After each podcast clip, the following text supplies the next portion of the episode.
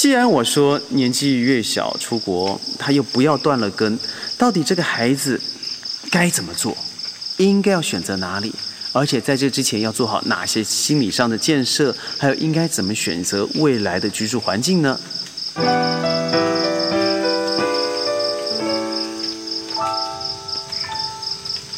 各位好，我是轩，欢迎加入今天的宣讲会。哇，自从上次我们讨论过学校啊，那很多的朋友们，我相信多半都是年轻、很年轻的家长开始想了，我孩子是国小，那是不是应该这样做？国中是不是应该这样做？我现在首先不应该区分为国中、国小或是大学、高中，我认为应该是身为一个父母，应该来看自己、观察自己的孩子的一个成熟度。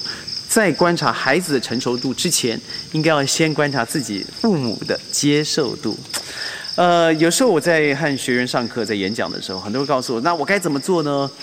我认为，实际上应该先做的是父母的教育哦。父母自己先要去研究的，就是到底我是不是准备好了，就是让孩子能够在这段时间能够是离开我的。那第二个是，到底离开我，我会不会掉了这个孩子？必须要很好的心理建设。第三个是我走这一步棋下去，到底是为了什么？我为我孩子建构的是什么？如果你这个三个问题你都可以回答，我才认为你应该考虑到我是应该把孩子送到哪里去。好，我认为为什么应该啊？你可以考虑了。第一个是，呃，我刚才说了嘛，交通的问题已经解决了。第二个问题是在马来西亚读书啊，呃，我未来可能可以举呃举例非常多的好学校给您。但我认为它有个东西好处就是，第一个，它我们很大部分是同源同种的华人，很多是从海南也好、广东也好、浙江也好、台湾也好来马来西亚的新移民。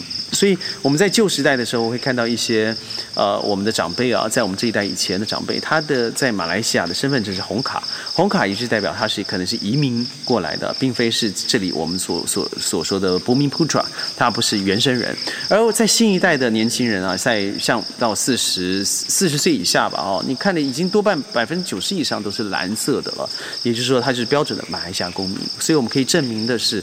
呃，的确很多的外来，尤其是华裔族群到了马来西亚，更不要说在这里创造了很多的独中啦、独立中学哦，还有华文上面的文化传承，包含了我在内地也好、台湾也好、香港也好，比较少看到的捞生啦，或者 或者是呃人日啦啊，还有这个丢这个干钱啦啊，在元宵节的时候啦，可以谁捞到了以后，谁就是可能未来你终身相许的一个对象了等等。我说这些基本的文化传承。更多的事实上是，就是因为这个文化传承，它保保留了我们华文华人哦本身的一个文化文明内容，它更加持了马来西亚多元的种族。曾经有一个学生告诉我说，他站在 KOCC 的下面，短短的一个小时里头，他听了将近有十到十五种不一样的语言。我相信这是非常非常普遍的现象。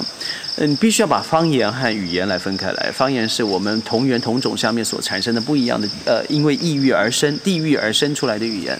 但是语言的话，就是国家所使用的正式官方语言了。在马来西亚，对我来说，我身旁随时存在的最少就有八到九种。像我的邻居，右边说的是马来文，右边说的印度人，后面说的是英文。而工作上面呢，有些有是呃汽车的总设计师，他从国外聘请来的，还有从呃德国退休来 Mercedes 的总设计师哦。还有我的右边就是在呃在中东非常知名的一个航空公司的区域经理，甚至我后面呢就是很多不一样航空公司的机长。